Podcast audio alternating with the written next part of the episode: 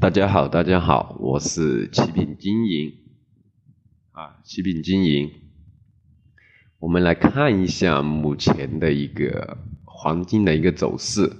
自从美国的一个不加息以来，黄金就从幺二四几一直涨到了目前的一个幺二七零附近，最高去到幺二七四，对吧？也就是说，不加息呢是利好一个黄金的。那今天晚上。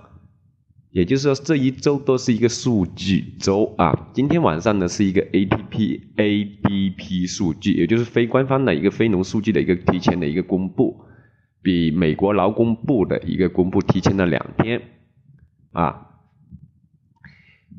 非农数据是每一个月的第一个星期五的晚上，在夏令时就是八点半，我们北京时间的八点半啊。冬令时就是九点半啊，现在还是属于夏令时，也就是每周五的九八点半啊，第一每个月的第一个星期五的八点半晚上公布啊。那今天晚上的一个 ADP 公 ADP 的一个数据，你看它的预测值是十八点五啊，对吧？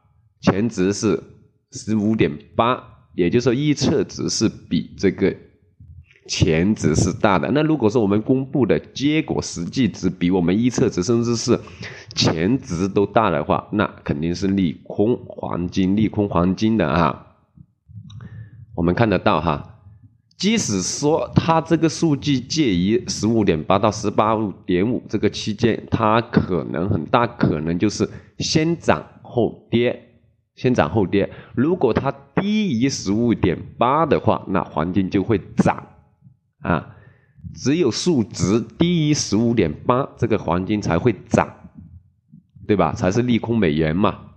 我们要看一下哈，上方的阻力，首先要看到幺二七四附近，也是我们所说的前期的一个小阻力。在去到上方的一个阻力就是幺二八三附近，幺二八三附近，对吧？我们一定要留意这些小的，啊，就说这些方面的一些阻力值。那今天晚上怎么操作呢？对吧？今天晚上很大的可能是先涨后跌，也就是说市场的一个预测造成的一个情绪在里面，会造成有一个先涨后跌，这是我们先看到的。它先涨，那我们就会在幺二七三附近一带去做空，或者幺二七零附近就可以去做空啊，先涨。然后做空，那下方的主支撑呢？首先我们要看幺二六零到幺二五八这个区间啊，对吧？它下下跌的空间也不会很大，因为上升的趋势刚刚才全线打开。我们看一下两百四十分钟，对吧？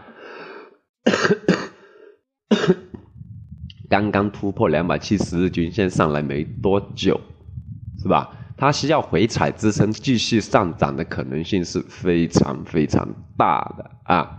我们一定要留意，好吧？也就是幺二六零的这里的一个支撑位置。